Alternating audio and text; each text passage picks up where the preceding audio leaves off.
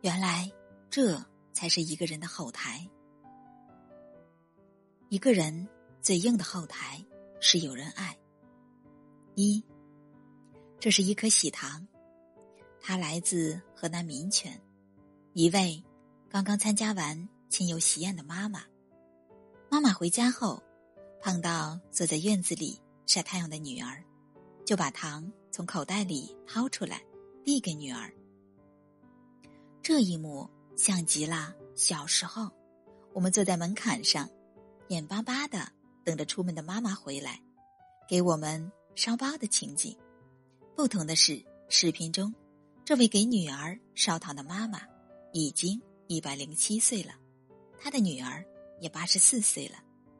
相同的是，一百零七岁的妈妈始终记得家里有个吃嘴的女儿，而八十四岁的女儿接到妈妈递来的糖时，也笑得脸上乐开了花。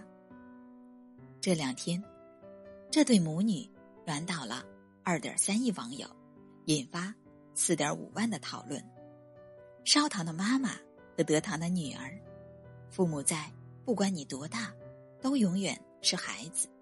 孩子在，不管父母去哪里，都不忘带礼物。愿你一百零七岁时，还记得给孩子烧糖吃；愿你八十四岁时，仍然有妈妈疼。这世上有一种满足，是八十四岁的女儿被一百零七岁的妈妈宠成了。笑出一脸皱纹的公主。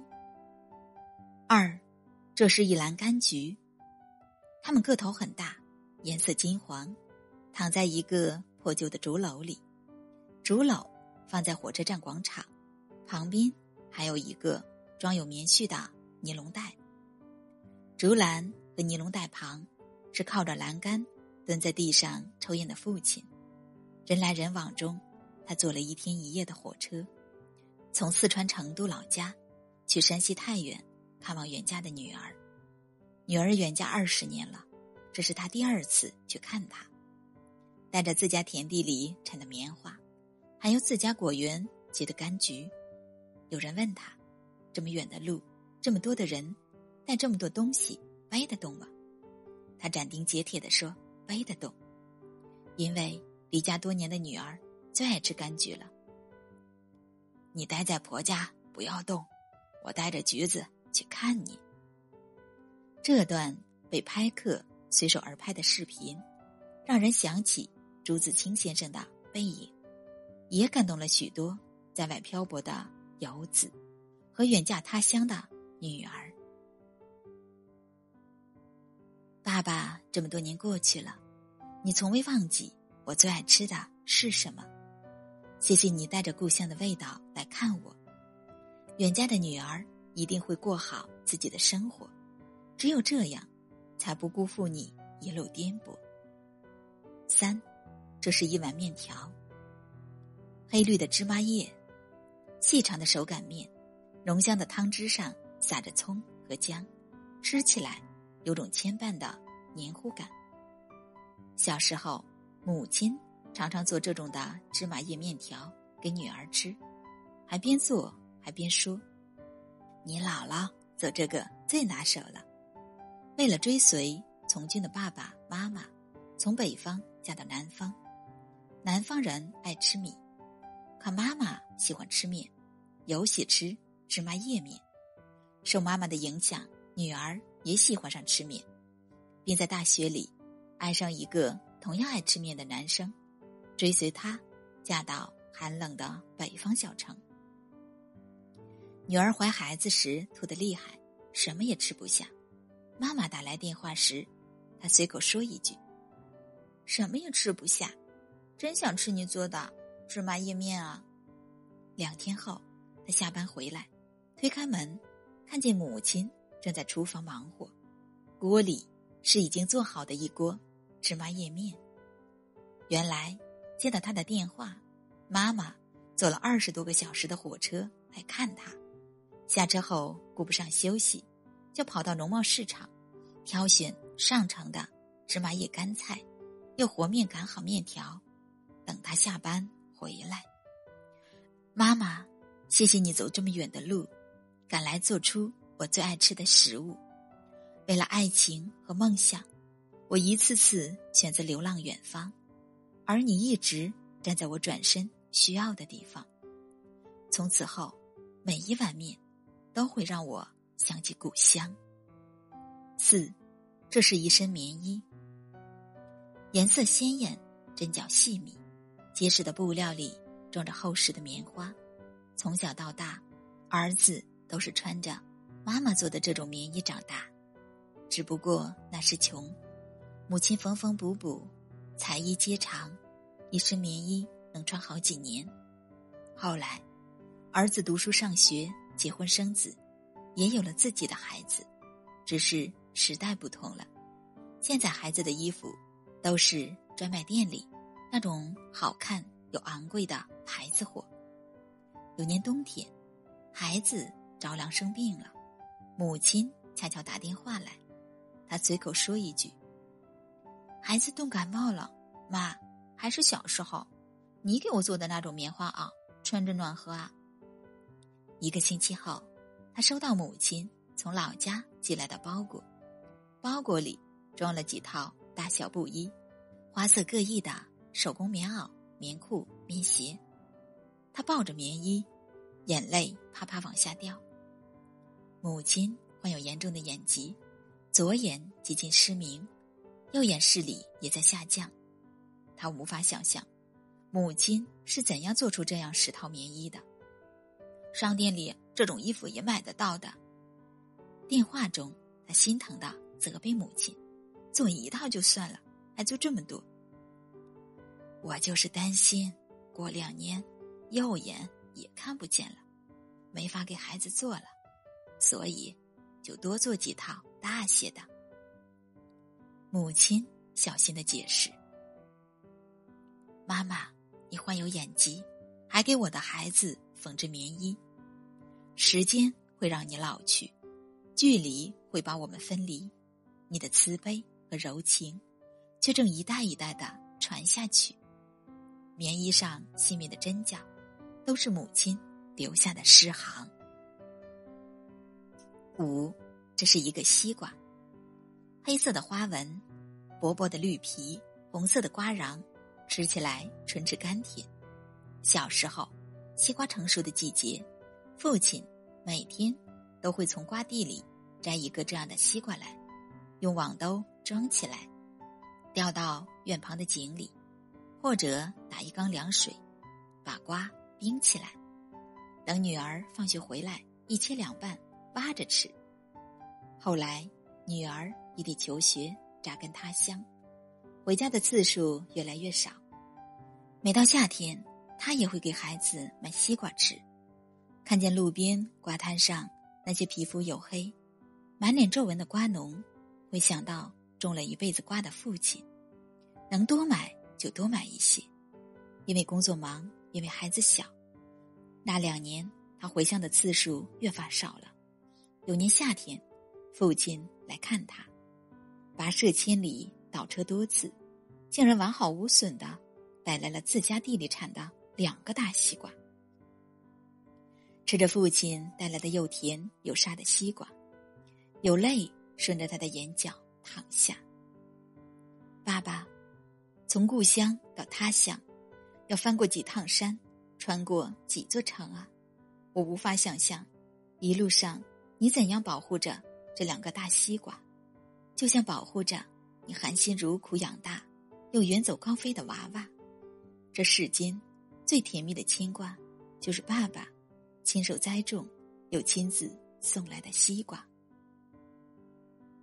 零六，这是一条短信。短信上写着这样一句话：“孩子，你那里下雪没有？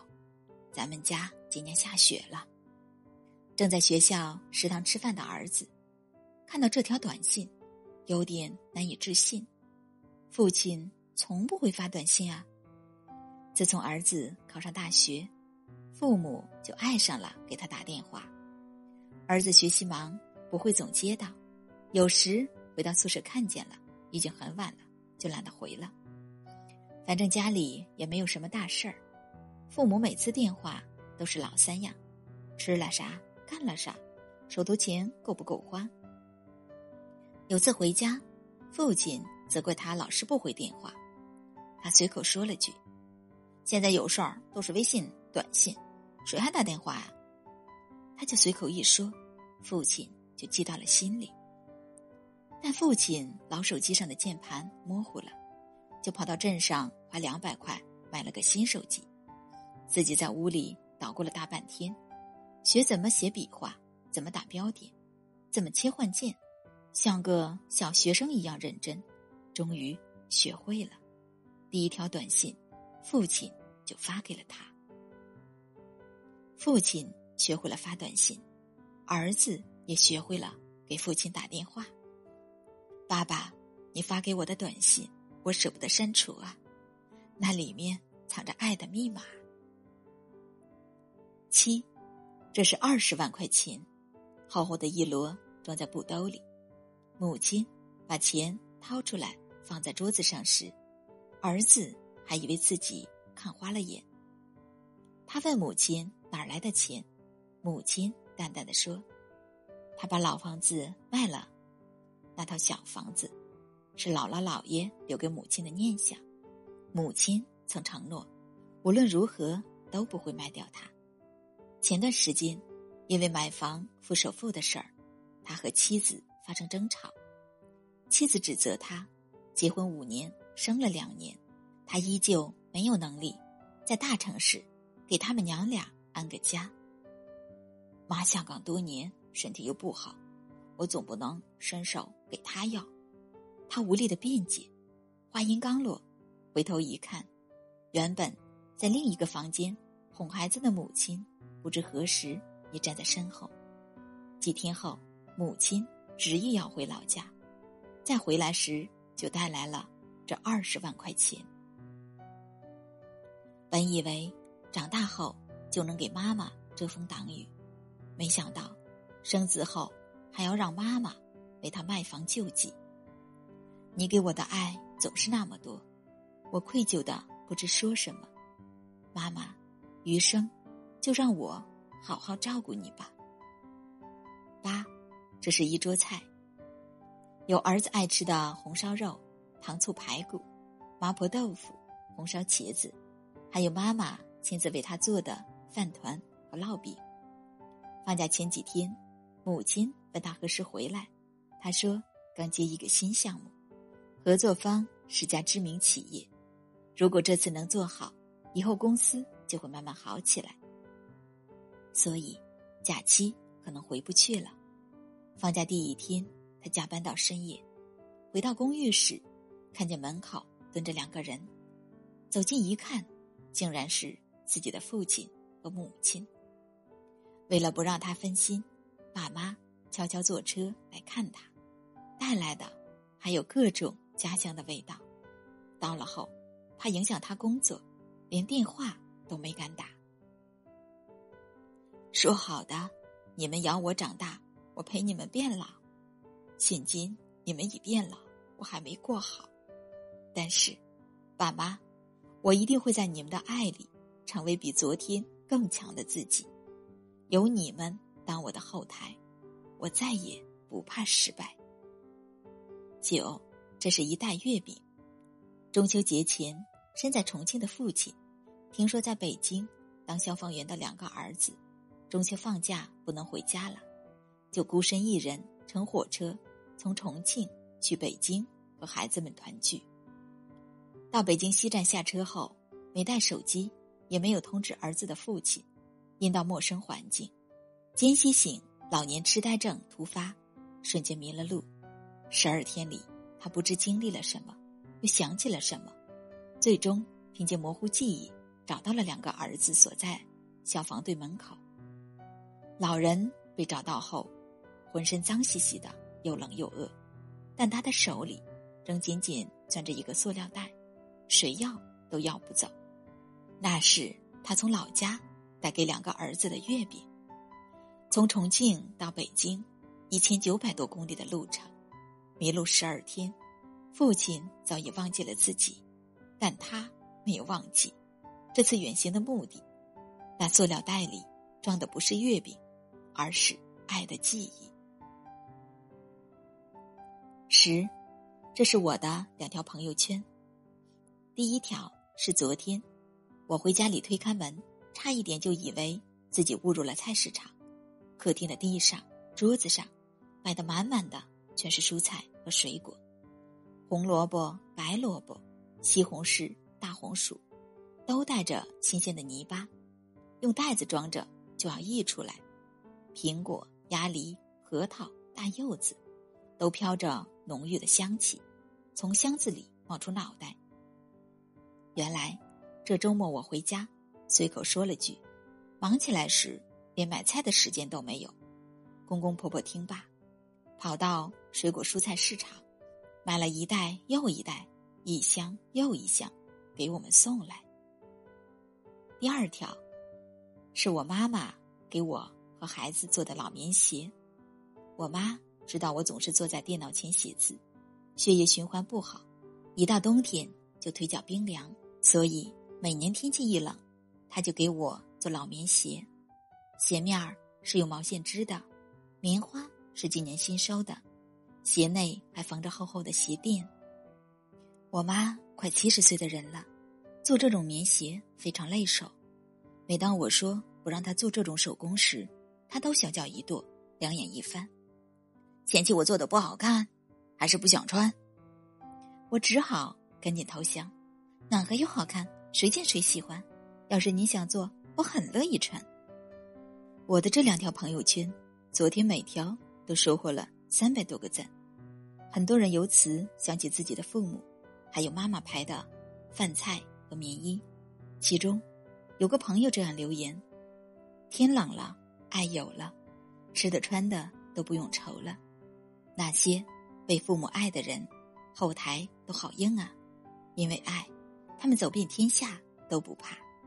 是啊，爱才是一个人。”最硬的后台啊，父母的爱是我们的后台，我们的爱，也终将是父母的前方；我们的爱是孩子的后台，孩子的爱，也终将成家国的信仰。这就是爱的情长，也是爱的力量。